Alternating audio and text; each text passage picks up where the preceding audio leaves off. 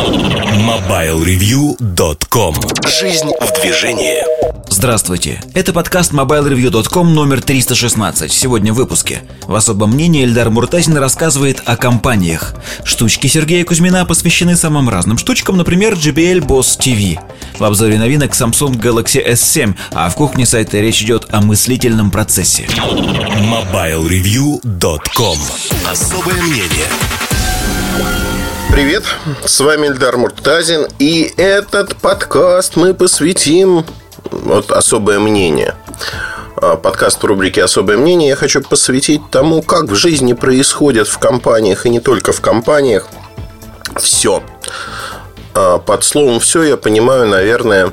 Знаете, а, бывают очень часто ситуации, когда большое видится со стороны. Вот сидишь ты где-нибудь в удобном кресле, идешь куда-то, едешь в транспорте, читаешь новости и понимаешь, что компания, то, что она делает, она делает какую-то ерунду. Ну, вот полную ерунду, это самое очевидно. То есть, настолько очевидно любому человеку, что начинаешь думать, это хитрый какой-то план. Ну, неужели компания, которая заработала миллиарды, может поступать вот так глупо? Неужели в этой компании работают глупые люди?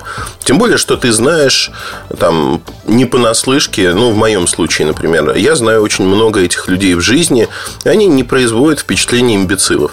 Но, тем не менее, делают какие-то вещи, которые вообще не укладываются, скажем так, в парадигму здравых размышлений. И вот тут мы подходим к очень интересному вопросу. Почему меня побудило, что меня побудило э, записать этот подкаст? я услышал у Жени Чичваркина магазин э, Гедонизм Вайнс, э, который расположен в Лондоне. Это его основной бизнес. Его признали лучшим магазином в Великобритании. Но надо отметить, что несколько магазинов крупных, которые располагались по соседству, разорились за это время, закрылись просто. А, Женя ведет бизнес очень, как говорит моя приятельница, дерзко. Я думаю, что это стиль Евросети, вот как он всегда делал, все он так и делает. Я его поздравил с этим событием знаковым, на мой взгляд. Вообще, то, что он сделал, ну, дорогого стоит во всех смыслах. И здесь надо отметить очень простую вещь, э, которую я услышал, знаете, так, с ноткой обиды, возможно, возможно, без нотки обиды, не знаю, да, в Твиттере. Вообще, в эпистолярном жанре, ограниченном 140 символами, очень сложно э, понять эмоцию человека зачастую. И приходится... Мы любим эмоциональное общение, поэтому приходится докрашивать, то есть додумывать за человека. Это очень часто приводит к непонятным результатам. Поэтому я всегда пытаюсь расшифровать, а что же человек имел в виду. И вот в случае с э, Женей Чичваркиным, да и не с Женей просто, один из людей написал, ну, вообще не мудрено, потому что, имея миллионы, как у Жени, можно сделать легко все, что угодно. Нанять профессионалов, а они, значит, все решат.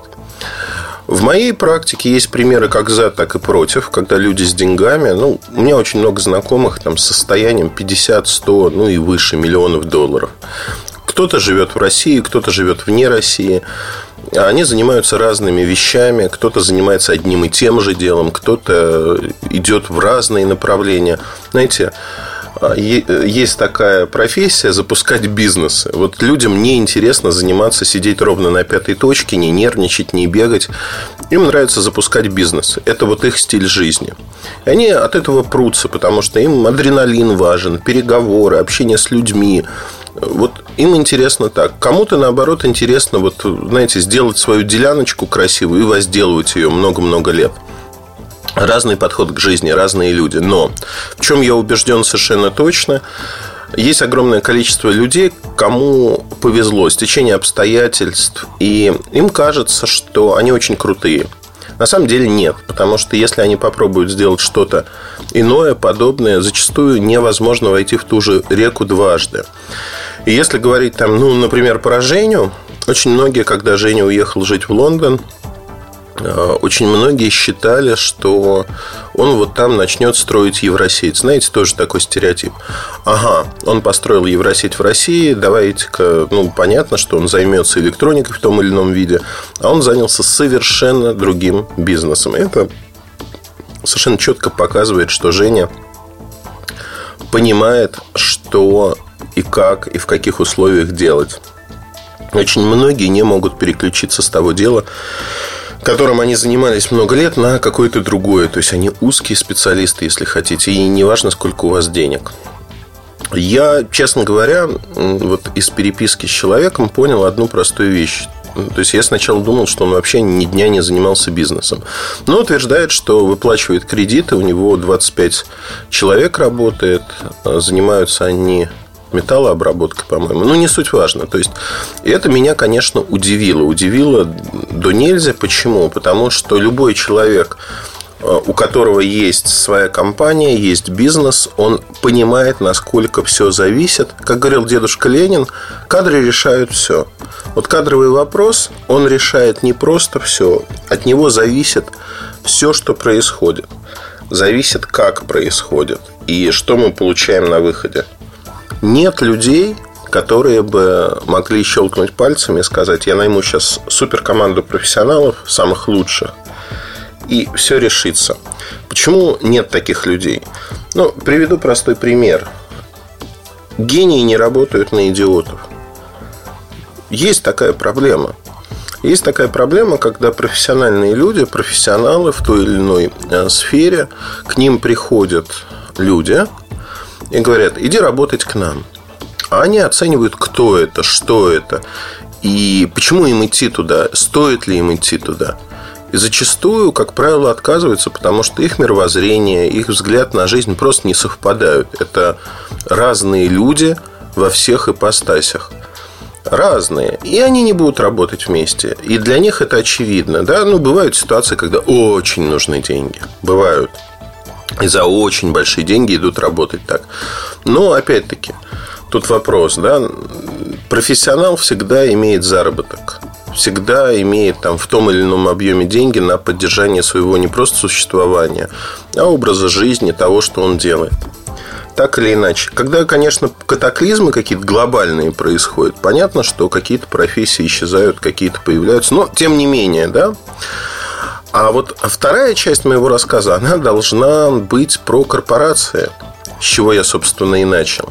То есть с деньгами, ну вот есть проблемы с деньгами, невозможно построить компанию, если у вас нет определенной репутации, если вы не умеете этого делать. Ну, много всяких «но». А вторая часть заключается в том, что когда мы видим, как компания делает какую-то ерунду полную, нам кажется, что человек, приходя на какой-то уровень, например, берут начальником, генеральным директором какой-то крупной компании человека, и у него есть видение, у него есть понимание, как сделать все правильно. А дальше у него есть персонал, который правильно делать не хочет. Он в глаза говорит одно, а за глаза занимается бандитизмом, разбоем и прочими вещами. То есть саботирует выполнение любых поручений компании саботируют в прямом смысле этого слова. То есть они ничего не делают. И это проблема. Это проблема во всех смыслах. Почему? Потому что они не делают, они не хотят этого делать. И заставить их сделать, знаете, вы не можете уволить всю компанию. У меня был случай, когда меня попросили заняться, ну, фактически, ну, IT-компания неким аудитом того, что происходит, что они делают, как они делают. Мой хороший знакомый, владелец этой компании, назовем его там олигархом он еще не был на тот момент, но заработал уже достаточно приличные деньги. В компании 200 с чем-то душ работало. 250, 260. А, пришлось уволить 200 человек они не просто воровали деньги в том или ином виде. То есть, когда человек не работает, а осознанно не работает, это тоже воровство денег, потому что ему зарплату платят, а он ничего не делает. Я это называю так. То есть, тебя наняли на работу для того, чтобы ты выполнял определенные обязанности. Ты их выполнять не хочешь, при этом под любым предлогом начинаешь демагогию говорить. Я это не делаю, потому что я считаю это глупым. Ты даже не пробовал. Считаешь глупым? Прекрасно. Вот из компании в 200, там, списочный состав не помню, но больше 260 человек. Ушло 200 человек. Ушло не по, собственному, не по собственной воле. Оставшиеся 60 человек моментально, да, понятно, что экономия на масштабе. Оставшиеся 60 человек просто стали работать. работать. Они не стали перерабатывать, они не взяли на себя обязанности других, они не стали, знаете как, э, вкалывать больше. Этого не случилось. Они просто стали работать в более комфортной среде. У них э, прекратились э, безумные препирательства с другими людьми, кто не хотел работать. У них этого всего не стало. Им дали впервые в их жизни в этой компании, им впервые дали возможность работать. Знаете, как, какой результат был? Результат был просто очумительный. Когда компания до этого, терявшая в течение года ежемесячно миллионы, не рублей, но она неожиданно вышла в плюс и стала все это компенсировать. Ее эффективность выросла на порядке. При этом она не потеряла клиентов, она не потеряла в оборотах, она их нарастила. Это не внутренняя экономия, не только внутренняя экономия. Это просто то, что компания стала работать. И вот то, что мне удалось сделать, самое главное, HR, который появился там, он подходил неформально к своей работе и действительно выбирал очень четко людей, для того, чтобы не разрушить ту конструкцию, которая получилась. И люди с ужасом вспоминали историю, как вот они работали до того. Когда у тебя есть 3-4 линейных начальника, у каждого с утра своя великая, не побоюсь этого слова, идея. И все они хотят сделать так, чтобы вы жили хорошо. Но при этом совершенно разные задачи. Так невозможно. Ну вот э, на уровне даже структуры очень часто происходит так, что компания не работает. Это сплошь и рядом. То есть вот эти все истории, они возникают не на ровном месте. И очень часто люди, которые занимают большие позиции в той или иной компании, они ровно с теми же проблемами сталкиваются. Тут проблема, знаете, в чем? Наверное, в том, что ну, в политике, например, бывает оппозиция, я говорю сейчас даже не про Россию, бывает некая оппозиция, которая не может пробиться на политический небосклон. Вот они пытаются, чтобы их выбрали, их не выбирают. И дальше оппозиция говорит, ага, мы сейчас создадим такое правительство понарошку, которое будет параллельно работать с реальным правительством и показывать а что бы мы делали? И показывать на практике, как бы это изменило ваши жизни. Такой хороший опыт, где-то он даже работает а, когда реальные политики этим занимаются. Но я всегда отношусь к нему с большим скепсисом по одной простой причине. Любое теневое правительство, как правило, показывает, что жизненной энергии, политических амбиций, воли у этих людей в большинстве случаев не хватило для того, чтобы заработать очки в глазах своих же граждан. Они не жизнеспособны, жизнь инфильтровала их, они не смогли пробиться наверх. В этом аспекте даже там те же украинские революционеры, они более жизнеспособны, а, чем вот такие люди. Ну, то есть, это эволюция, побеждает сильнейший в данном случае. И поддерживать вот такие слабенькие конструкции бессмысленно. То есть, о чем я хочу сказать? В любой компании, в любой корпорации у каждого человека существуют свои личные представления о прекрасном, которые зачастую абсолютно не коррелируют с тем, что делает компания. Иногда они совпадают векторы, тогда все хорошо. Чаще они не совпадают. Очень часто возникает вражда между отделами, подразделениями. Все они борются за э, внимание акционера или внимание кого-либо, результаты свои, обвиняют других, знаете, такой порочный круг это производство накосячили, а не мы разработчики. Нет, это разработчики сделали плохо. Ну, ну и так далее. По кругу это все ходит. То есть всего этого надо, конечно, избегать в идеале. Но всего этого избегать невозможно. Невозможно по многим причинам. И сегодня то, что мы видим, то, что происходит на рынке, говорит нам об одной простой, очень важной вещи. Очень важной, как мне кажется – Дело не в целеполагании. Целеполагание зачастую правильное. Дело в том, какую структуру компании вы имеете. Дело в том, как она устроена, насколько эта структура ну, податлива. Сегодня мало кто оценивает именно этот момент, потому что с точки зрения компании, внутреннего, внутреннего устройства, очень многие люди не понимают просто, как все это работает. Если посмотреть на азиатские компании, ну, там, южнокорейские, китайские, это военная структура, очень вертикально ориентированная, которая пытается за счет вот этих приказных ну, приказов сверху выстроить систему, которая работает. А это работает лучше, чем многие западные компании, американские в частности. В американских компаниях система более мягкая, и там возможны всякие эксцессы. То есть там невозможны а, какие-то падения большие, но и невозможны большие взлеты. Если мы не говорим про какие-то стартапы, которые, ну, крупные стартапы, которые относительно мобильны.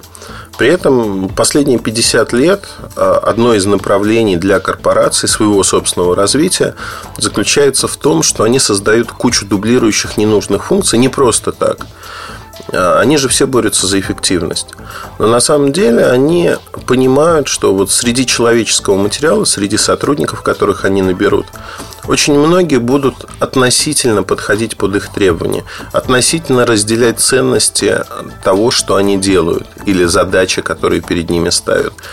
И поэтому необходимо нивелировать негативное влияние этих сотрудников. Создается огромная система, дублирующая система, которая ориентирована на устойчивость компании и на избегание ошибок конкретных людей – то есть компания становится устойчивой, и она избегает ошибок, которые может допустить конкретный человек, где бы он ни находился, за исключением пары уязвимых точек.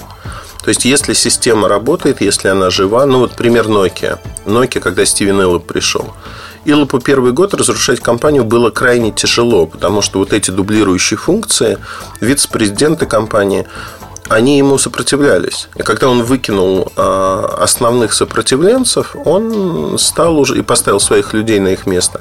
Там все пошло намного бодрее. Бодрее с точки зрения того, что он изнутри стал компанию рушить. И это, конечно, безумие. Безумие с точки зрения того, что а, на сегодняшний день это выглядит все как ну, история выглядит очень и очень странно. Странно в аспекте того, что зачастую мы не задумываемся даже об этом. Мы не задумываемся о том, как компании работают, как э, видят эти компании изнутри их сотрудники. Они видят по-разному. То есть зачастую видение компании изнутри не совпадает с тем, что мы думаем о ней снаружи. Это очень важное отличие. Поэтому, как мне кажется, надо об этом помнить и даже когда мы видим, что здравый смысл отрицается и компания идет в неверном направлении, надо понимать, что это возникло, скорее всего, из-за неэффективной структуры, из-за того, что кто-то из тех, кто не имеет видения, смог каким-то образом протолкнуть в компании эту идею. И дальше эта идея зажила своей жизнью.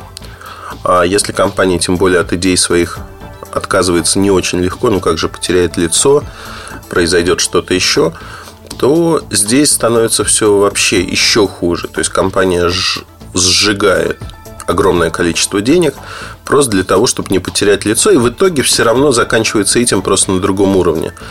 Чем больше денег потеряли, тем дольше оттягивают, потом закрывают проект и так далее и тому подобное. Вот об этом стоит помнить. Стоит помнить, что все это происходит вот именно так, а не как иначе. Ну, в том или ином случае, опять-таки. И вот эти наблюдения жизни я хотел с ними поделиться, э, с вами ими поделиться. Почему? Потому что это важно. Не надо воспринимать компании как единое целое, которое в, еди... в единодушном порыве что-то делает. Это не так. Компании очень сильно отличаются. И надо понимать структуру того, куда они идут и что они делают. На этом все. Удачи, хорошего настроения. Оставайтесь с нами. Пока. MobileReview.com